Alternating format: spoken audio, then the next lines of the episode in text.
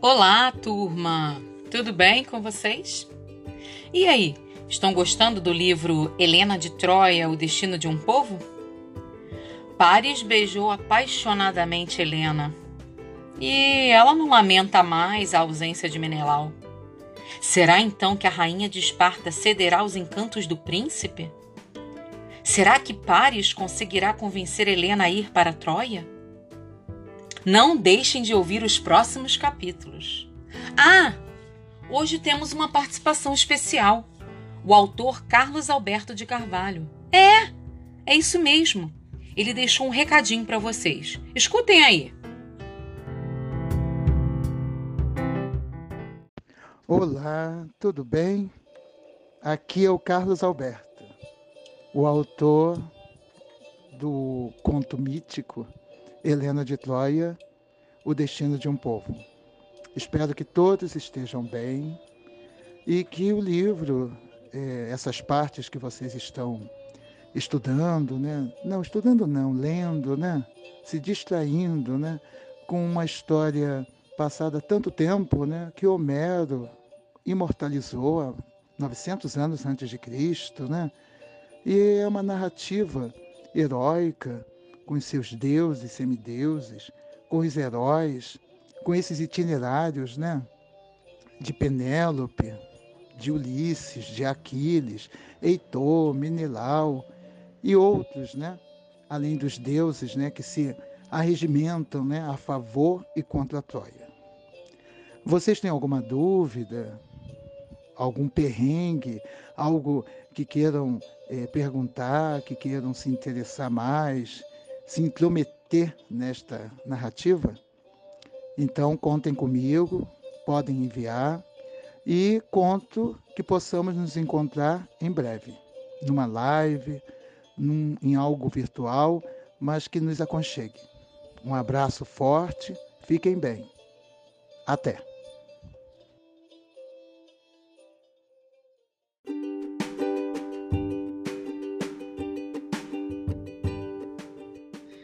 Que maravilha, não?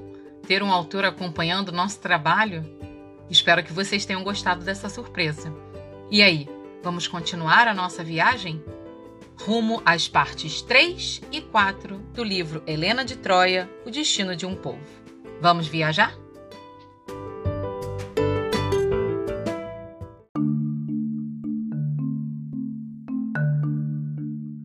Helena de Troia, O Destino de um Povo. Parte 3 A Fuga. Até que o dia da fuga surgiu. Eunice estava à porta, impedindo a passagem de Helena. Não acredito que vai fazer isso, disse. Helena chorara durante toda a madrugada, mas a decisão já fora tomada. Amargava sua condição de infiel e liviana. Abandonar o marido em sua ausência. Como será isso, Helena? Não sei. Não quero saber. Vou fazer o que meu coração pede. A desgraça, o infortúnio, o mundo todo contra você. O que me importa, Eunice? Basta que eu ame. Tem certeza de que esse aventureiro a ama? Sim, me ama. E muito! gritou a rainha. Eunice assustou-se. Helena estava convicta. E, e Hermiona levará sua filha? Não, ela ficará. A outra a olhou com indignação. Vai abandonar sua filha? O silêncio era o desconforto para as duas mulheres que se desafiavam. Alguns instantes depois, Helena respondeu: Hermiona não me merece. É de Menelau. Minha filha não me pertence mais. Ponha o reino abaixo com esse ato inconsequente. A destruição lhe seguirá os passos, Helena. Não me quer mais bem, não é mesmo, querida?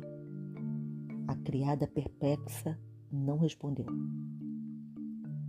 Eu a amo muito, Eunice, exclamou Helena, abraçando-a. O gesto, porém, não foi correspondido. Deixe-me passar então, pediu. Lágrimas rolaram pelo rosto de Eunice, que baixou a cabeça e permitiu que a rainha passasse.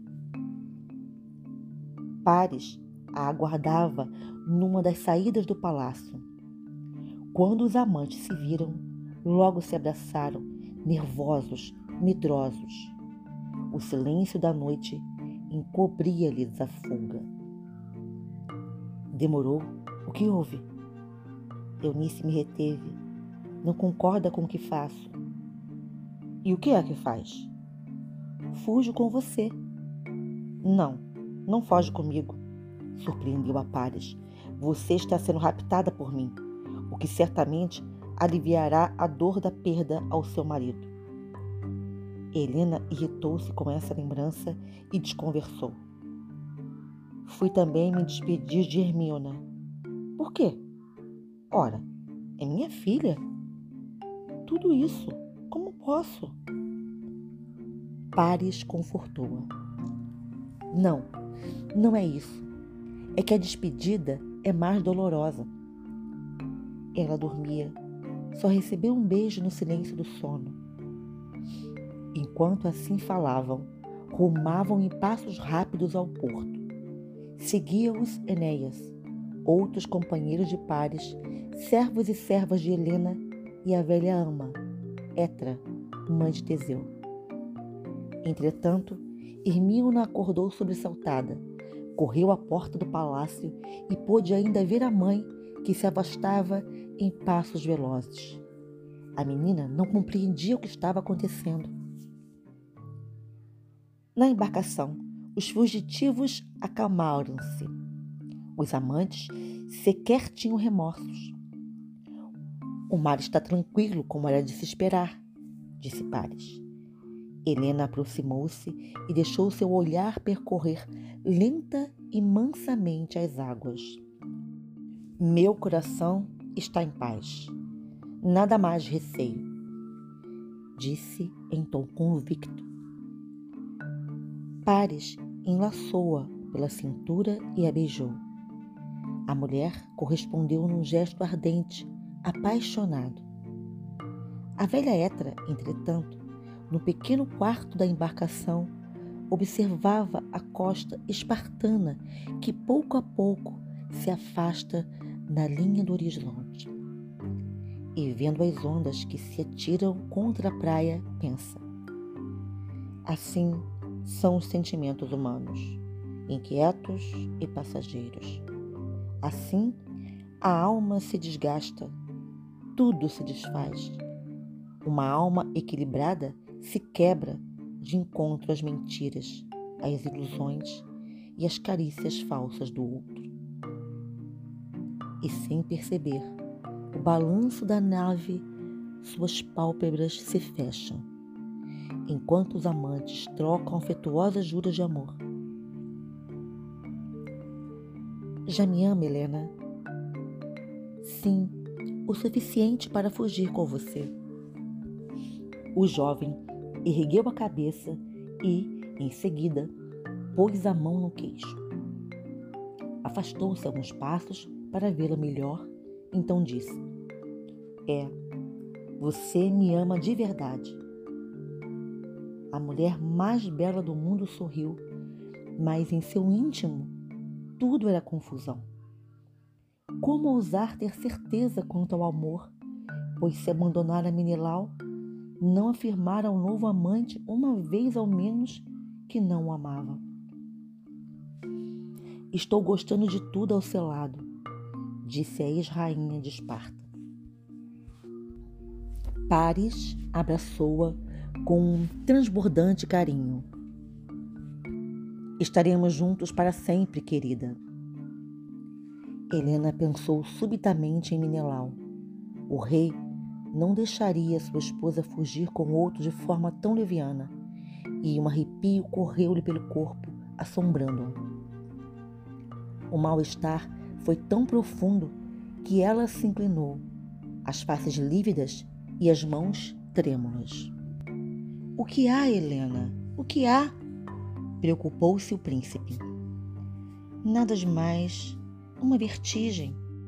Por quê? Acalme-se. Tudo vai dar certo. Sei. Claro, meu querido. Tudo bem.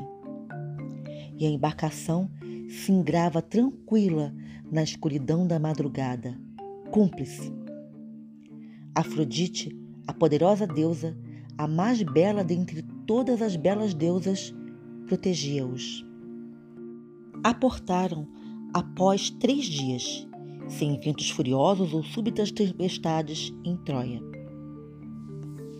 Era a deusa ciumenta e vingativa enviou sua mensageira Íris a Menelau. O rei de Esparta dormia tranquilo em Creta, quando Íris se apresentou em meio à penumbra da madrugada, nos primeiros instantes do início de um dia triste. Acorde, Menelau. Sobressaltado, Menelau já empunhava a espada. Quem é? O que quer?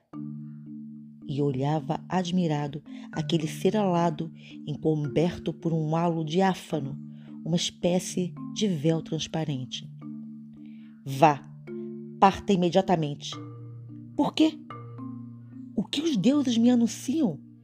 indagou preocupado. Anuncio-lhe um grande mal. Um mal? Quem? O quê? perguntou perplexo. Iris curvou-se ligeiramente e, quando ergueu a cabeça, afirmou: Sua família. Minilau oscilou, sentiu o corpo fraquejar, o coração pulsar mais acelerado e faltar o chão aos seus pés. Helena? Hermiona, minha filha? Quis saber, já num delírio de choque. Iris acalmou-o, dizendo: Sossegue.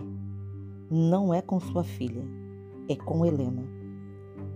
Minelau tinha uma expressão estúpida, não conseguia compreender, mas as lágrimas banhavam-lhe as faces. Piores momentos e dores mais atrozes haverá de suportar quando retornar a Esparta, ao seu lar. Príamo beijou afetuosamente as faces da mais bela mulher do mundo. Todos os olhares no salão voltaram-se para Helena. Écoba mantinha-se silenciosa, reservada, mas não se cansava de contemplar a beleza espartana que tinha diante de si. Tudo em Helena, cabelos, cor, rosto, voz, olhos, porte esguio, enfim, tudo concorria para que fosse intitulada a mulher mais bela. Helena, de fato, provocava inveja, ciúmes e despeito nas mulheres e os mais diversos sentimentos nos homens. Quem a excedia? Quem a venceria? Boa música, não? Agrada-lhe? perguntou Paris. Helena fez que sim com a cabeça. Não estou contente só porque está aqui, disse Paris, abraçando-a.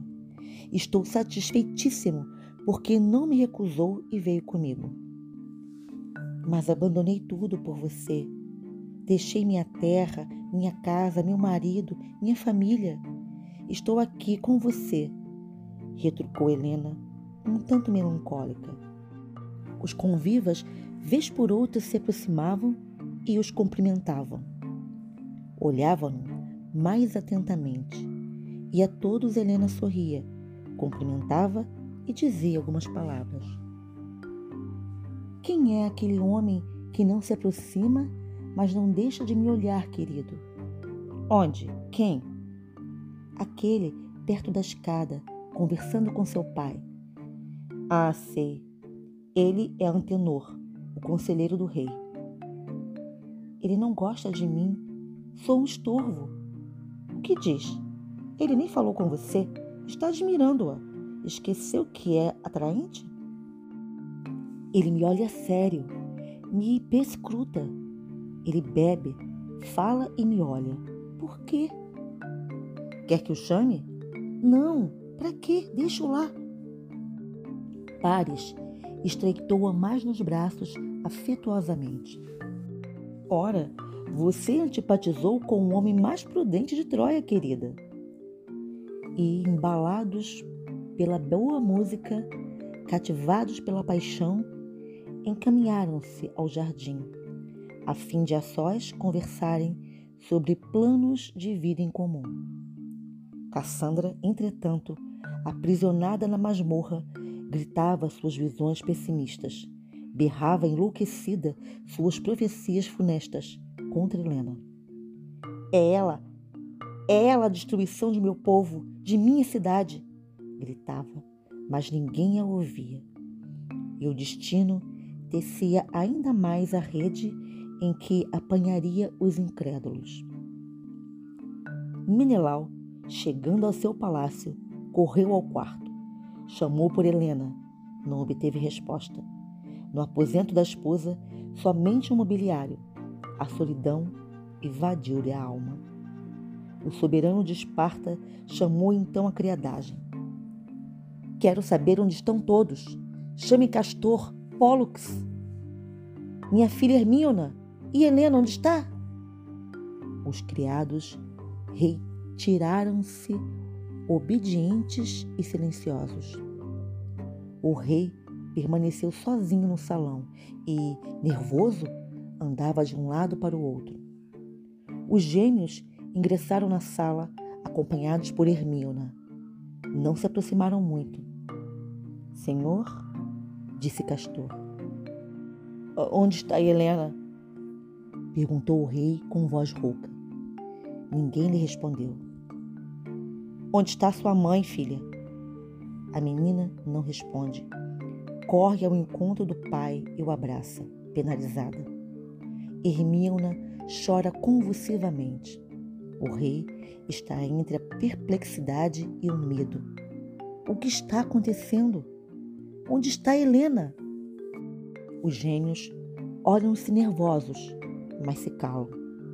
O silêncio é cortado a cada grito rouco de Menelau indagando sobre sua esposa. Então, como ousam não me falar o que aconteceu com Helena? Intimidados, recuam alguns passos. Não olham. E Hermíona chora. Não sabe se com pena do pai ou se já odiando a mãe. Senhor, Pares, o estrangeiro, levou nossa irmã, disse Castor. Sim, senhor.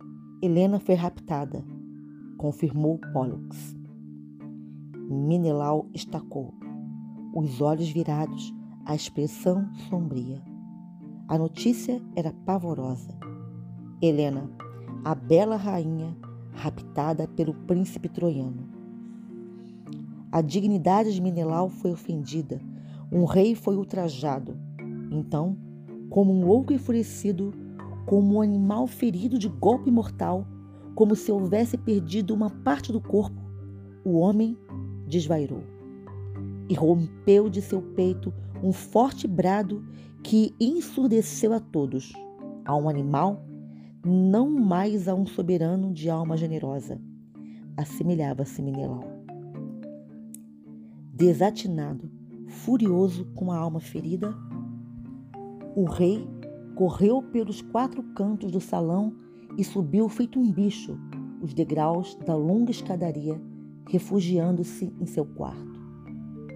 Nesse momento crucial, Hermíona tentou segurá-lo, mas foi empurrada num gesto brusco. Os gêmeos também tentaram sossegá-lo, mas foram agredidos pelo soberano que se sentia profundamente ferido em sua alma. Durante dias consecutivos, Menelau não comeu nem bebeu, permanecendo trancado, chorando solitário a perda da bela esposa Helena. Nesse meio tempo, em Troia, o conselheiro de Príamo se empenhava em mostrar os perigos que Helena iria trazer à tranquilidade da cidade. Vão reclamá-la, senhor, Claro que vão tentar levá-la à sua pátria, dizia Antenor. O que fazer? Paris a adora e a quer, e eu não quero desgostá-lo, retrucou o primo. Mas não é só a rainha que vão reivindicar, Senhor. Os tesouros que trouxeram, muitas joias, moedas, muita riqueza. Príamo pôs a mão no queixo pensativo. Seu conselheiro estava certo. Paris e Helena haviam furtado tesouros da corte espartana. Tudo isso ocasionará um desastre, não? perguntou o rei preocupado. Antenor fez que sim com a cabeça. No mínimo, uma guerra violenta, exclamou. O rei de Troia compreendeu a situação em que se metera, mas seu coração era só carinho e amor para com o filho. Vamos então aguardar as reclamações para que possamos atendê-los, já que o mal foi feito, disse Primo. Essa mulher excepcionalmente bela e esses tesouros formidáveis serão causa de uma longa guerra avassaladora, afirmou Antenor em tom exaltado. Esperemos, esperemos por alguns dias e tudo se mostrará, falou o rei um tanto quanto assustado. E permaneceram reunidos, confabulando, tomando decisões, o rei de Troia e seu justo conselheiro. Mas, da torre onde fora encerrada, Cassandra gritava furiosa suas previsões funestas, suas profecias terríveis e, vez por outra, alguém do palácio escutava seus gritos e sentiu calafrio por um terror que se aproximava veloz. O ultrajado rei Menelau, acompanhado por Ulisses, chegou a Troia para reaver seus tesouros e buscar sua esposa raptada. Sou soberano como você é, primo, e exijo que seu filho me devolva tudo aquilo que me pertence, disse Menelau. O rei de Troia estava sentado, observando o outro. Reparava nos gestos, na angústia e na ansiedade do rei espartano. Seu filho me roubou os tesouros e raptou minha mulher, e eu, que confiei em sua permanência em meu palácio enquanto fui ao funeral de meu padrasto. Estavam reunidos Primo, Menelau, Ulisses e Antenor. Antenor olhava o rei ultrajado, olhava-o mais penetrantemente, com certa fixidez incômoda. Menelau desviava seu olhar daquele homem que lhe parecia antipático e indiscreto. Antenor o fitava assim, dessa maneira, porque sabia quanto Menelau ficaria desconcertado quando soubesse a verdade. Ulisses ergueu-se e encaminhou-se ao rei de Troia. O que devemos fazer para reaver o que nos foi roubado? perguntou convicto. Príamo respirou profundamente e se levantou. Não sei, não sei, senhores. Tudo me parece tão confuso. Numa palavra, complicado.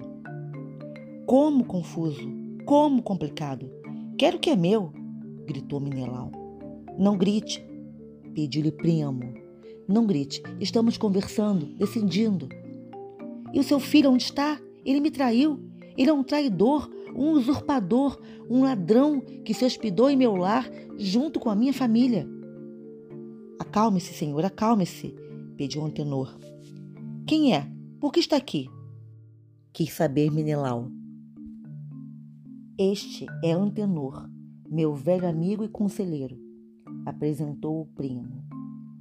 Antenor então deu alguns passos e, próximo ao rei de Troia, disse: Senhor, o rei de Esparta está desconhecendo algumas circunstâncias desse envolvimento entre o príncipe Paris e a rainha de Esparta, Helena.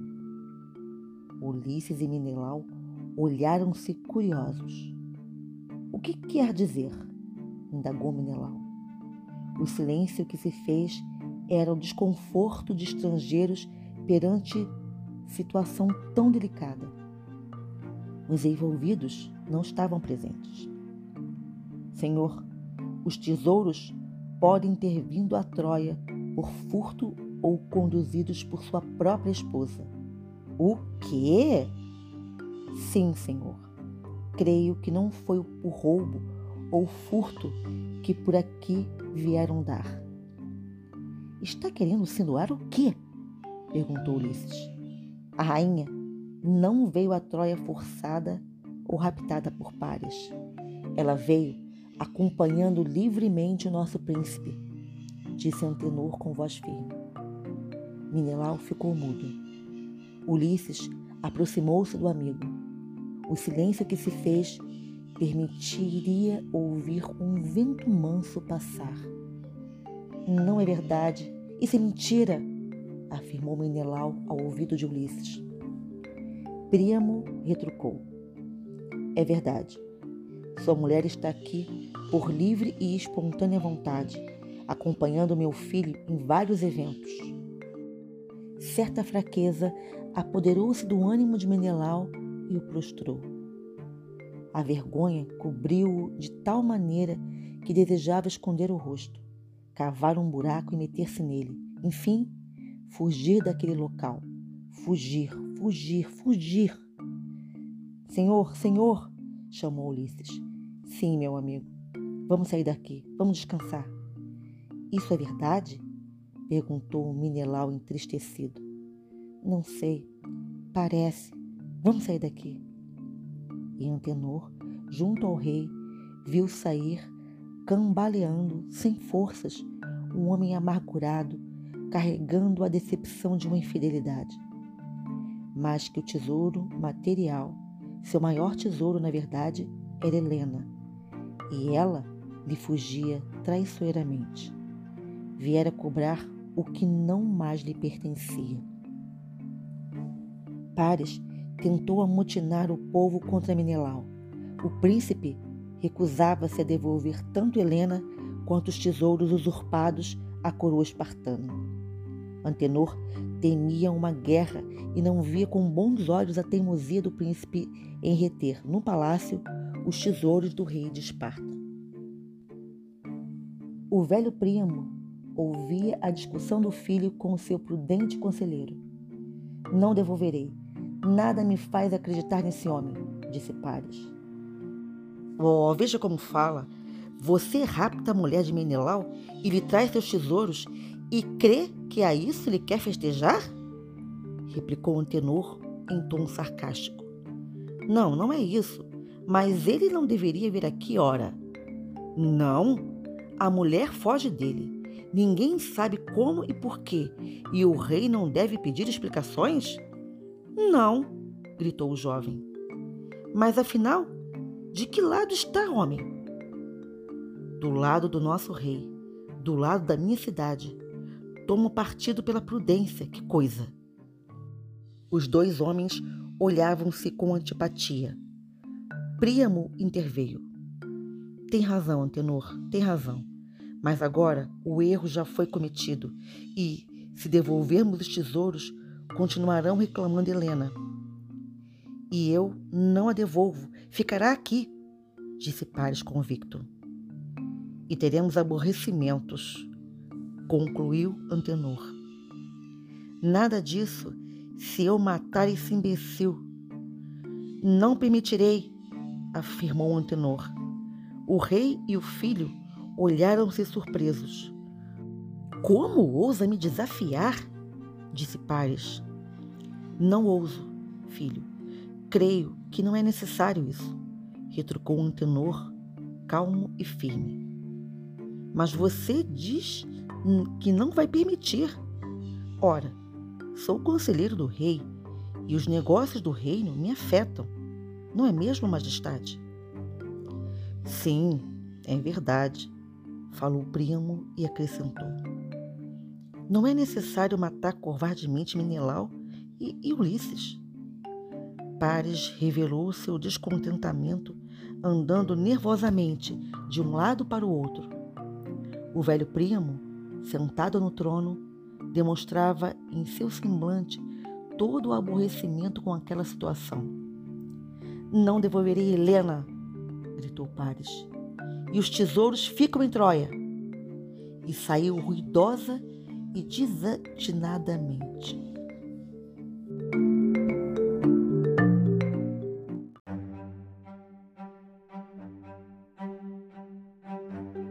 Parte 4 a destruição de Troia e o destino de Helena. Menelau convocou todos os antigos pretendentes à mão de Helena.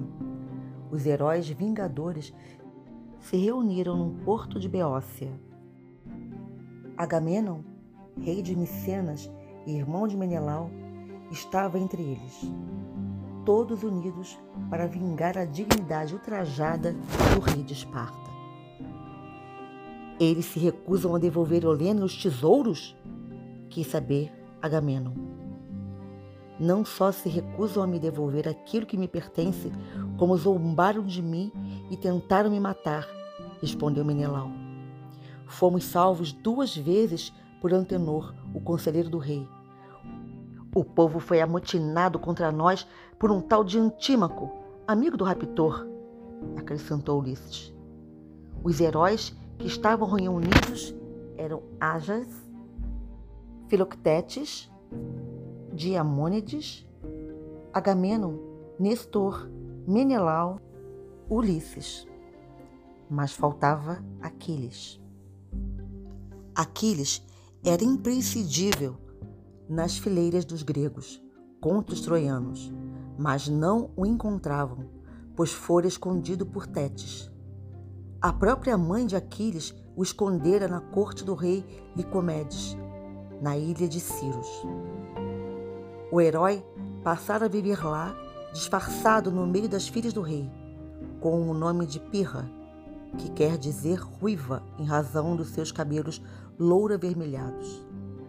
Para escapar à morte, conforme a profecia de Calcas, Aquiles tinha se travestido em hábitos femininos. Tétis tentava driblar o destino escondendo o filho, mas Troia não poderia ser conquistada sem a presença de Aquiles. A destruição de Troia, porém, coincidira com a morte prematura e gloriosa de Aquiles. Paris o feriria com uma flecha na única parte vulnerável de seu corpo, o calcanhar. Durante dois anos, os heróis gregos se reuniram, discutiram e deliberaram. A guerra contra Troia foi se tornando certa e ansiosamente aguardada.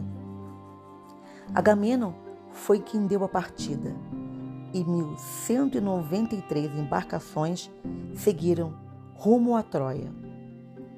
Entre os heróis ia Calcas, o vidente, que soube dizer exatamente onde se encontrava Aquiles.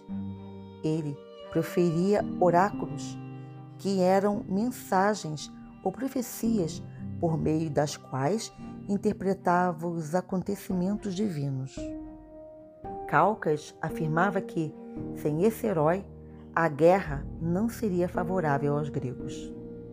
Então, o adivinho proferiu algo que assombrou a todos. A guerra é nossa. O que quer dizer com isso? perguntou Agamenon. Que conquistaremos Troia. Os deuses são favoráveis? Quis saber Menelau. Bem, sei que Atena, Hera, Tétis, Poseidão e Hefesto lutarão por nós, afirmou Calcas. Mas o detalhe que causou espanto foi, foi proferido em tom melancólico. No entanto, a guerra que está prestes a começar irá durar dez anos. Dez anos? admirou-se Ulisses. E o silêncio que se seguiu contribuiu para o mal-estar. Que assim seja e que os deuses nos favoreçam, desejou Menelau. De fato, os deuses se aliariam a favor ou contra os heróis de ambas as partes. O ódio entre os humanos teria seu apoio nos rancores entre os filhos de Zeus.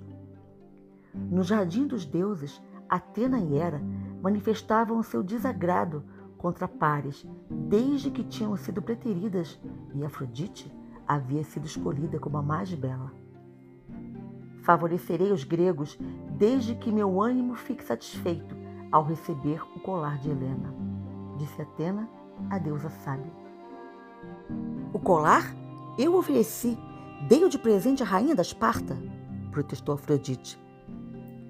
Meus súditos e fiéis homens combaterão com bravura, porque serei agraciada por tão belo presente.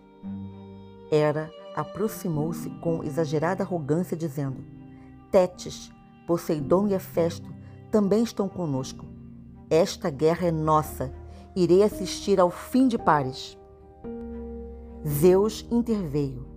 Os ânimos se mostravam exaltados. Falou com ponderação. Eu sou o soberano, sou o juiz, o melhor árbitro nesta contenda. Se bem que um juiz comprometido, disse Apolo. O que quer dizer? Explique-se, pediu Zeus. Ora, o pai dependerá por vezes do tom da voz feminina que lhe chegar aos ouvidos. Ora, calha a boca, Apolo, gritou Afrodite. Zeus se compromete com o que ele quer. Então, tem vitória garantida? Falou Hera, a deusa que não ri. Riram ruidosamente Apolo, Hefesto e Poseidon. Zeus apenas esboçou um sorriso contrafeito, mas as outras deusas permaneceram sérias e aborrecidas.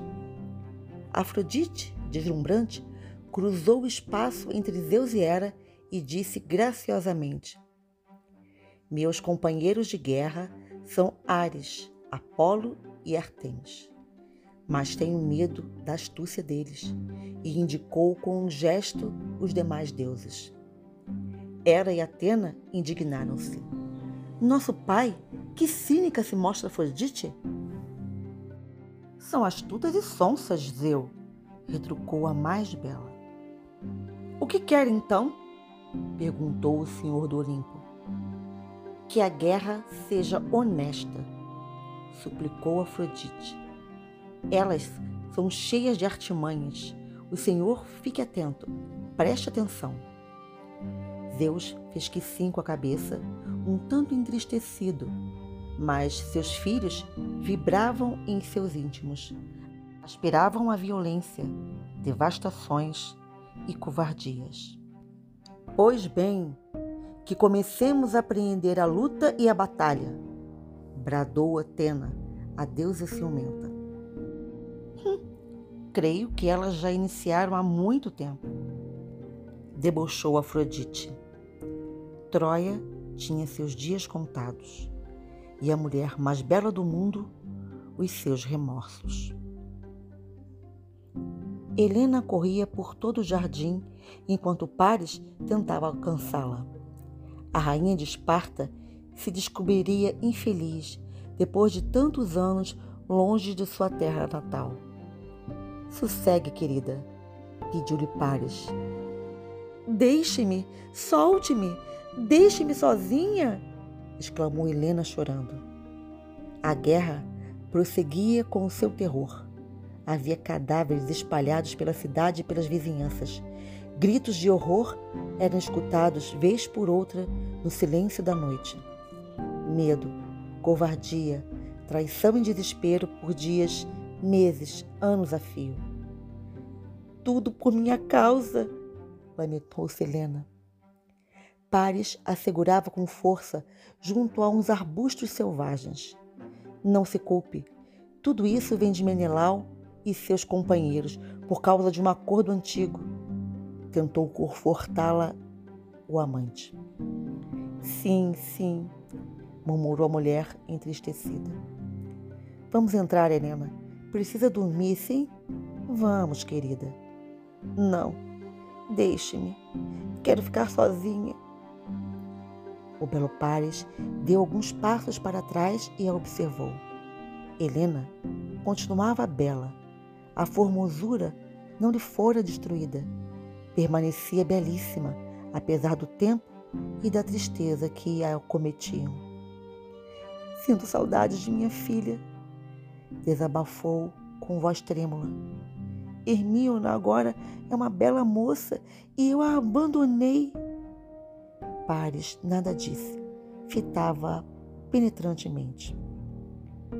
Outro dia me vim pensando em Minelau, nos dias felizes que vivi ao lado dele, confessou. Helena, querida? chamou Pares. Sim, o que é? Não se sente mais feliz comigo? A mulher olhou admirada e deu alguns passos. Mas era tão intensa sua emoção, seu conflito interior era tão exacerbado que os olhos se fecharam.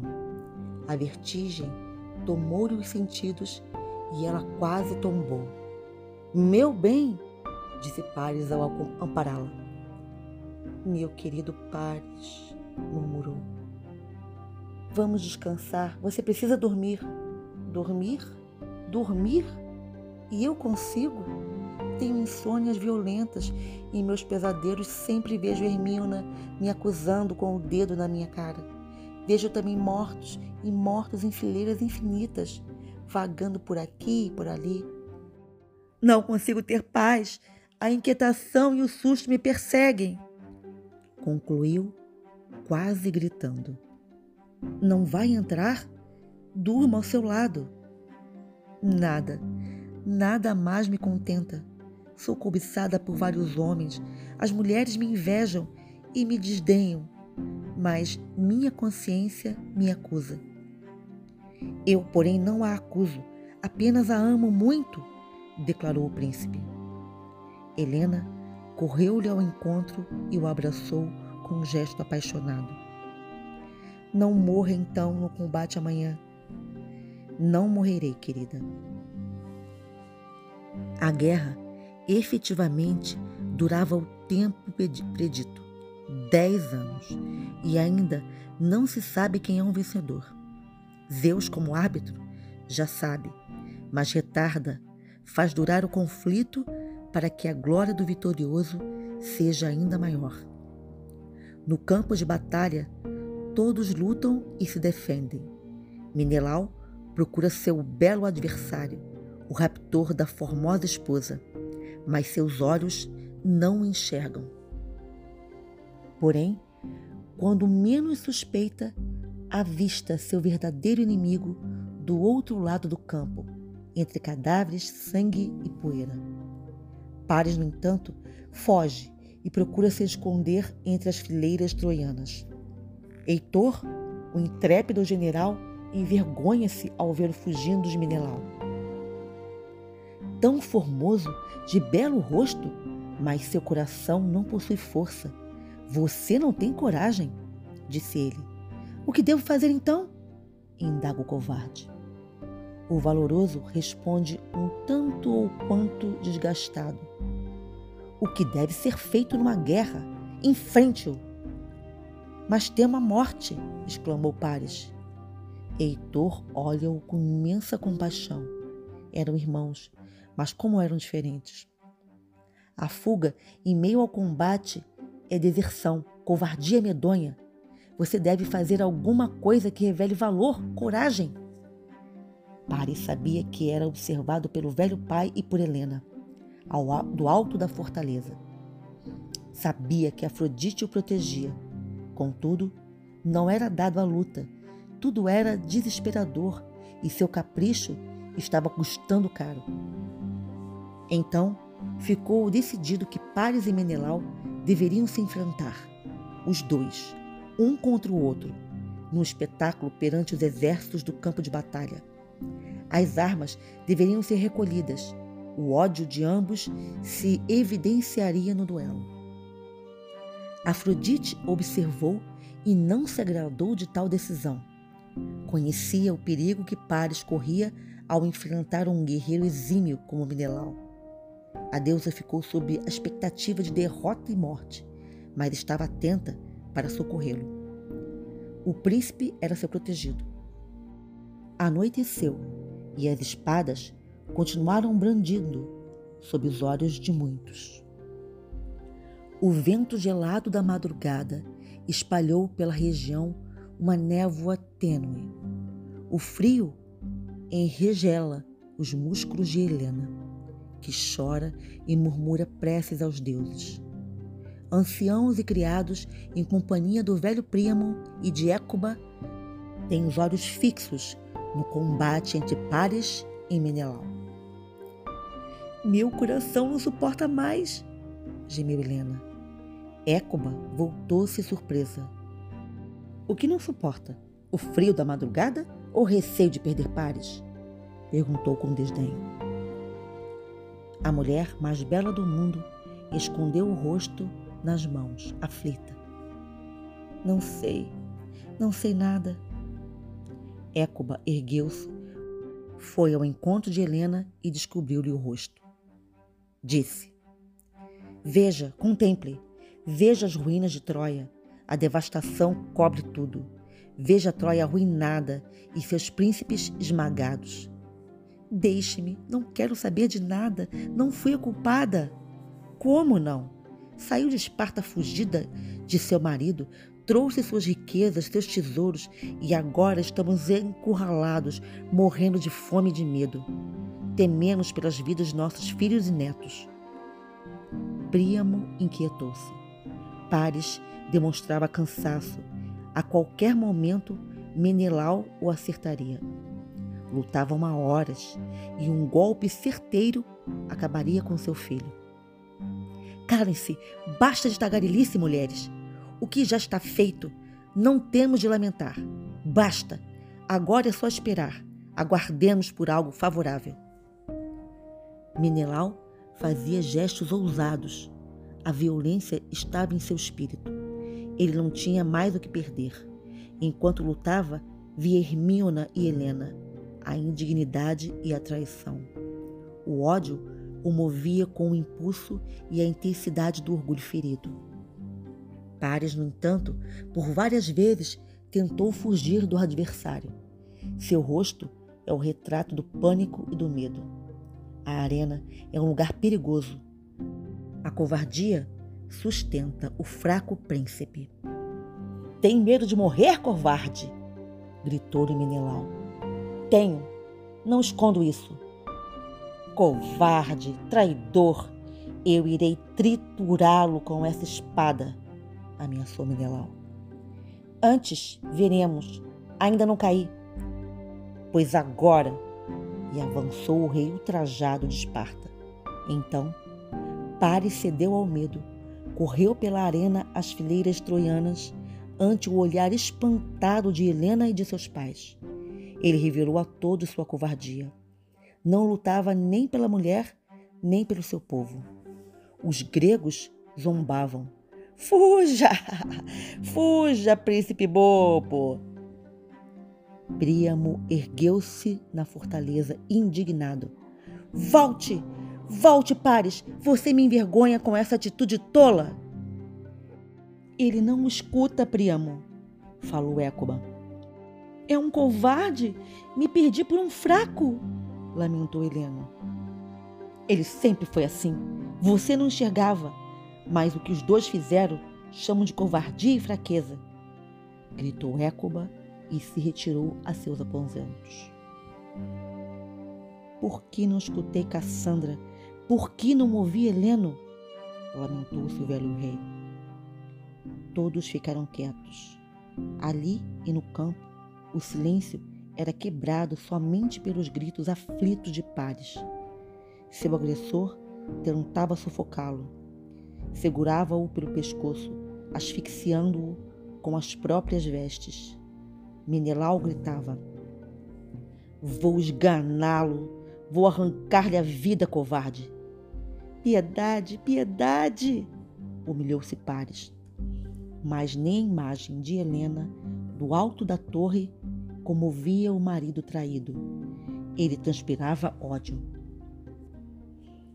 Subitamente, quando Pares já desfalecia nas mãos de Menelau, surgiu Afrodite em meio a uma nuvem espessa e arrebatou o protegido. Ele ainda é meu, exclamou a deusa. O quê? Como pode? O que é isso? berrou Menelau surpreso. Indignado, o rei de Esparta chorava.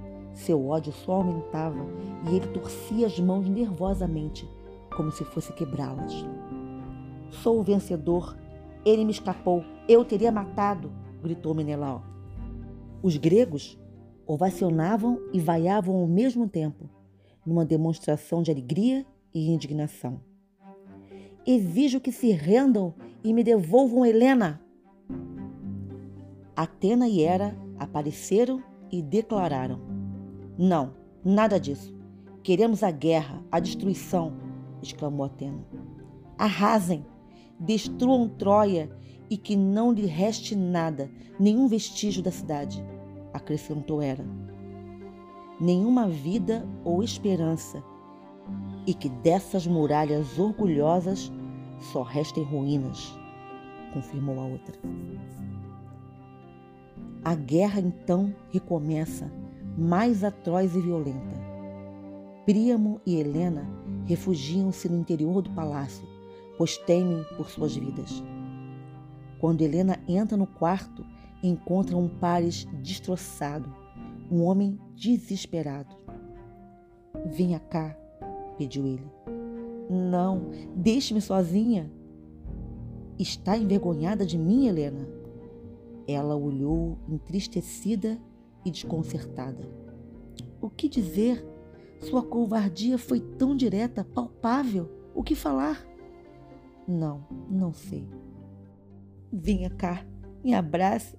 Preciso de você, pediu chorando o príncipe humilhado. Helena não lhe obedecia.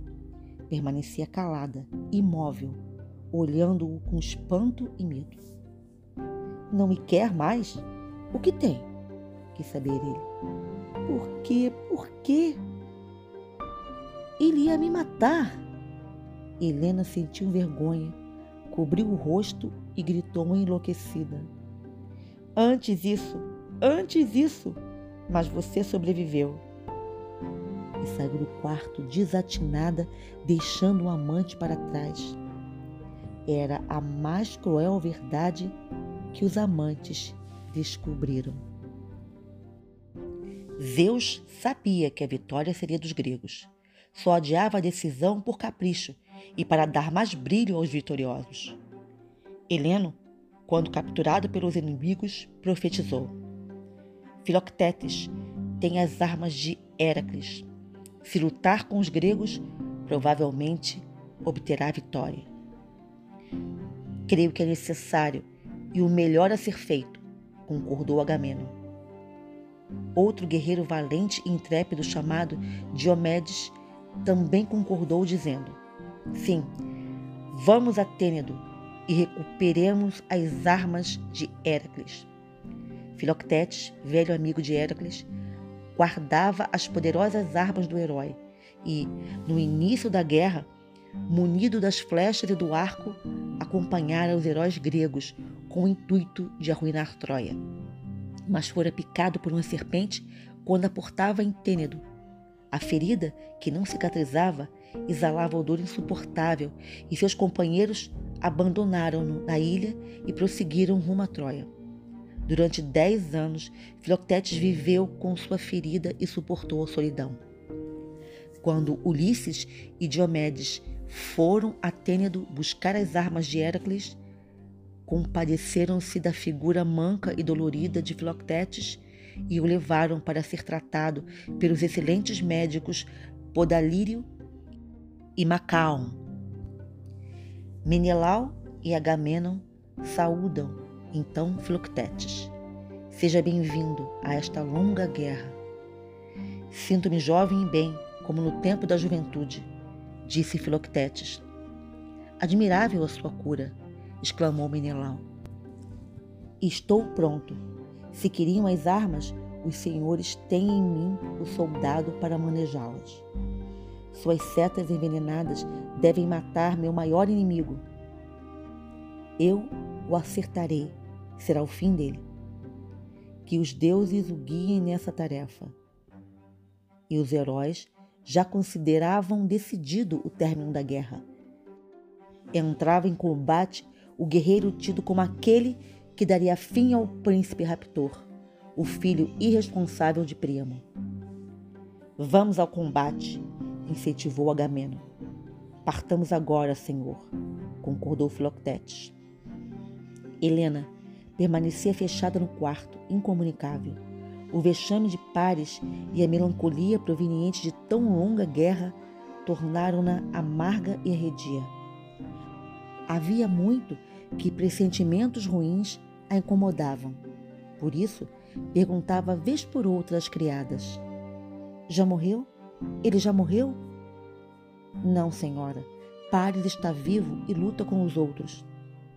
Às vezes, queria saber de Menelau como ele estava, o que faria se também morrera. Estaria ferido? Recebia sempre respostas, mas se tornara inquieta e ansiosa, pois a angústia a acometia violentamente. Quem me libertará? O que acontecerá comigo?